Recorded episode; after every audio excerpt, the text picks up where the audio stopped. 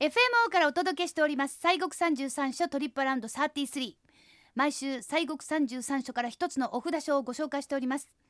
あのリスナーさんからですね、はい。何人かの方にまあ紅葉スポットうん。ね教えてくださいというメールもいただいてたりするわけなんですけれども、はいはいはい。まああのもうだんだんとね紅葉も盛りからっていう感じだと思うんですがあのーまだご紹介していないお札書で紅葉の名所ってございましたでしょうか？それはもうねもみじはいっぱいありますね。はいはいはい、あのおまあえーお札書の中ではね、うん。第33番の華厳寺さんもあのもみじの名所としてこう知られておりますけれども、はい。まあ、やっぱりねあのこのお札所の発祥の地でもあります第8番札所お奈良県の長谷寺さん。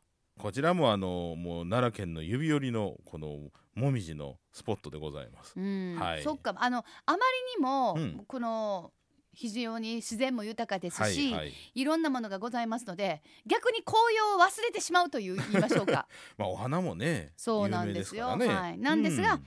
紅葉スポットであるという長谷寺さん、あのバスツアーでももちろん。お世話になりました,、そうでございました。長谷寺さん。なのではい。私たち行きましたけれども、あの長谷寺さんこちらはねあのまあ本当古いお寺でございましてね飛鳥時代でございましてね、686年に、まあ、創建されているんですが、うん、えー道明上人という方があ天武天皇さんのお病気回復をお祈願をして、まあ、作られたお寺ということでございましてね、はい。で、えー今まあ申しましたその西国三十三所の発祥の地ということで、えー727年にえー西国三十三所の巡礼を、まあ、開かれましたあ徳道上人という方がねおられますがこの方が、まあ、十一面観音さんを、まあ、作られたというようはないことでございます。そうですよもうやっぱりこの徳道上人というのが、まあいわゆる最重要人物そうなんですよ。ということでございますね。ええこの方いいひんか西国ったらねもう札所ありませんからね。そうですよね、はいもう本当にそれぞれがもうそれぞれでやってたんですけれどもねえこの西国三十三所ということでお札所になりまして、はい、まあでまあ長谷寺さんっていうのはやっぱりこの昔からね長谷詣と言われるようなことで、あの平安時代には貴族の方がたくさんこうお参りに行ったりとか「うん。えー源氏物語」とかね枕草子にもその長谷詣のことが出てきたりするんですわ。みんなあれですかね、はい、馬で行くんですかね。貴族は。そうやね。牛車とか、牛車やったら暇かかるね。暇かかるで。まあ歩いていくか。歩いていく言うても歩かへんか暇な。かかるよね。ねまあでも馬言うたってあの早掛けの馬でパッパカパッパカ行くわけはないですよね。馬に乗ってでもうんお付きの人たちは歩いていくわけで結局はやっぱり歩くスピードでっそうです。ていうことなのでうん。もうだから本当にね。そうですよね。まあどれだけやっぱり私たちが行くのとは違うその一つ一つのやっぱり重みがねそうなんですよ。やっぱり時間って重みですもんね。ねえそれがあるかなということでうん。長谷詣そうで。すそうです。源氏物語や枕草子、はい、でまあどうすごいな。ねこじ、えー、今昔物語なんかでもね、うん。わらしべ長者のお話になったりとかでも有す名ですからね。な。だからその時代にあったところ、その時代と、まあ、まさにあの長谷寺さんっていうところが私たちをまあつないでくれてるっていうそういうかねことですね。まさにそういう感じですよね。はい、うんそうです。さあそんなはい。長谷寺さんなんですけれどもご本尊はどんな観音様でしたっけ、えこちらはね十一面観音さんのお龍像立ってはるたったはるそやそやものすごい大きかったそうなんですよ。高さがね確か13メーターぐらいあるんちゃいますか。わーお、ええでっかいですね大きいですよ。だから、まあ難がいいいう感じですよねそうです。木造の仏さんとしては日本最大級ですよ。うんええ他の仏さんはうん。何で作られてるもんがあるんですか？木造の他には。まああのね土ってありましたよね岡寺えー、さんのとこ官室のね、えーえーえー漆喰のね、あのー仏さんもあるし、はい。あとお金属製金銅仏という、えーのもあるしえーまああんまりないですけど焼き物とかね。焼き物えーうんもう。陶磁器。うんのもまあ当然ありますわあねそうか。その中でも木造。木造物としては日本最大級でございます。はい、でねこちらの観音さんは十一面観音さんなんですがうん、うんちょっとお姿が特殊でね、はい。あの長谷寺式観音というふうに、まあ、名前が付けられるぐらいでして、はい、えー右手に、えー釈状とお念珠を持ってはるんですわ。長谷寺式観音、ということはまあここが元祖で。そうそうそう。じゃあ他にもあるんですかね？この長谷寺式あ観音、の。ですからこの観音さんをモデルにあのいろいろ仏さんを作ったり、うん。えー絵で描いたりなんかいうことであるんですがこの釈上は持ってはるっていうあのジャラジャラというね、はいはいはい。棒の先にあのなんかこついてる。そうそうそうそう桃みたいな形してるあの宝珠っていうんですけど、はいえー音鳴るやつですがこれはねあのお地蔵さんが持ってはるのですよ。あはいはいはいお地蔵さんええ持ってはりますね、ですからあの長谷寺さんの観音さんはお地蔵さんと観音さんのお姿があのミックスされてる観音さんなんですよ。ええミックス？はい。ミックスってありですか？いやありありあり。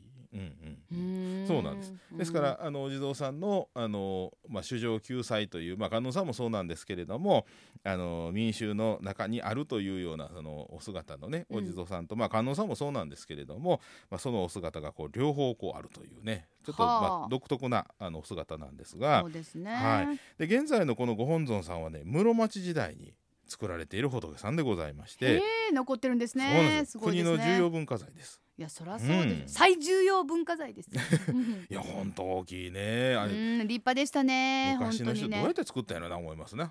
いやあれがわかんない。うん。昔の人はどうやって作ったかな。まあうん。例えばその私たちなんかはあれよりぶっちゃけ大きい建造物っていうのはい。を見たことがあるわけですけども、当時の方はもしかしたらうん。あの仏像がは自分が見た中で一番でっかいものっていう可能性は全然あるわけですよ普通にね。はい。だから私たちはいろんな建物何十階建ても見て、うん。その中にこうこんもり入ってはる感じですがあれが自分が見た中で経験した中で一番大きなたまあ、建物というかうん建造物であるっていうね方きっとたくさんいらっしゃったかな。まあ、まさまだねこんな大きい仏さん作ろうという発想をね、うん。もっとはるってすごいですよね。すごいですよね、ねえ。本当にね。そうなんです。で、まあ、まさにね来週の12月の1日日曜日はい。に、えーまであの特別拝観が行われておりますんで、うんうん。普段はその入ることのできませんその国道ほ国宝の本堂の中に入りましてですね、えー観音さんこの大きな観音さんのもう間近まで、えー行けましてでそこのお中に入りましたらね、えー仏さんのちょうど足のところに行けますんでその足に直接触れることができるというね、うんまあ大変ありがたい機会でございます。なかなかない貴重な機はい会がございます。そうなんですはい。えーで、えーまあ、午前9時半からね、えー午後4時まであの入山料とは別途1000円の配管料が必要でございますけれどもね、うんいやもうぜひともね12月1日までにあの長谷寺さん行かはることありましたらね中入っていただいて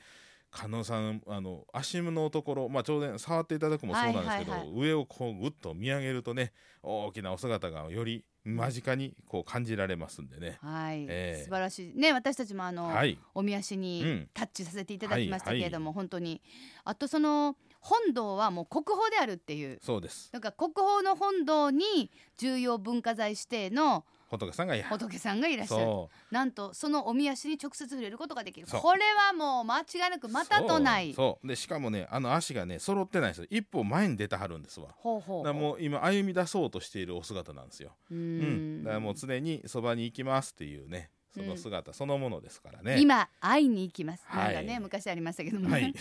さて、はい。長谷寺さんはそれだけそれだけではない。見どころがもう他あにもたくさんございましもうもうねてこちらはね本当そうでございます、はい。えー長谷寺さんといったらまああの上り廊と言いましてね、えー山門のところからずーっと本堂までですね、うん。こうつづら折りのこの階段がこうあるんですけ綺麗れども。ですよねあそこ。そうなんですよ。あの上り廊もね、うん。えー大変あの印象的なところでございまして美しい。であのうん灯籠がねずーっとこうぶら下がっておりまして明かりが入った。大変こう厳かなあの雰囲気でございましてね。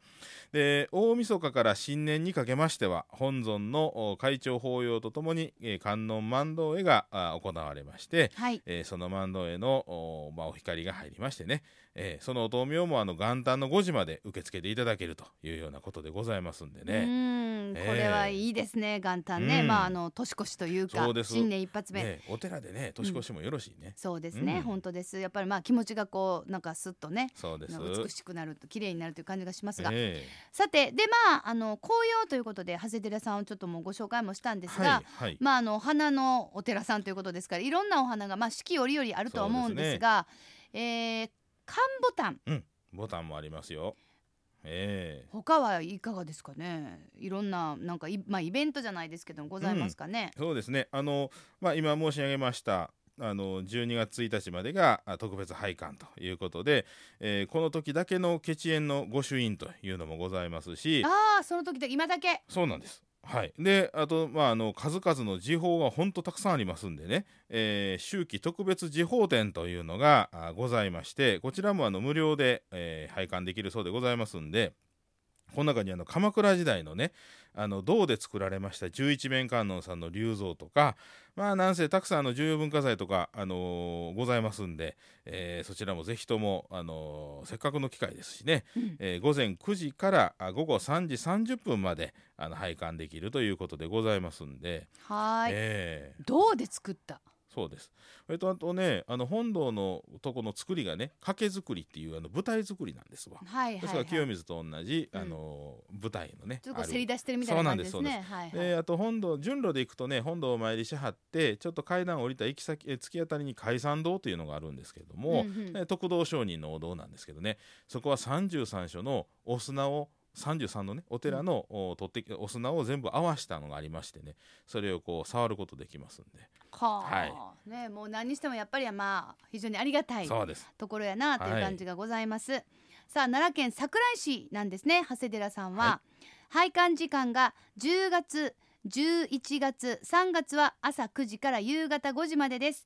そして12月から2月は朝9時から夕方4時半までとなっております入山料は中学生以上が500円小学生は250円ということですがねこれから冬に向かってまあやっぱり一気に寒くなりますので、うん。とっとと行きましょう。いや早めに行った方が。山なんでねちょっと冷えますんでね、そうですよね。もうあのぐっと冷え出したらもうぐわーっとこう、なんていうかもう速さがもうねスピードがぐぐぐっとね冷えますので。あの朝のお勤めもね、うん。あの参加できるんですよ。あここね。そうなんですか。はい。そうなんです。よ。ですからあのまあ近所にね、うん。あの宿取らはって朝のお参り行かはったらこの寒いこのピリッとした空気でね、えー気持ちいい朝ですよ。のお勤め何時ぐらいですか？えー今何時ぐらいやったはんやろね。あの長谷寺さん多分ホームページかなんかで出てると思あいますそれも出てますか、うんうん。あじゃあ参加できるということですのでね、まあでももうどうせ寒いんならうん。ちょっとピリッとした感じを味わうというのもいいと思います。えはい、アクセスは近鉄大阪線長谷寺駅から歩いて15分です。お車の場合は西名阪自動車道天理インターからこちらおよそ35分、駐車場は70台で1台500円ということです。今週は西国三十三所第8番お札所の武山長谷寺さんをご紹介しました。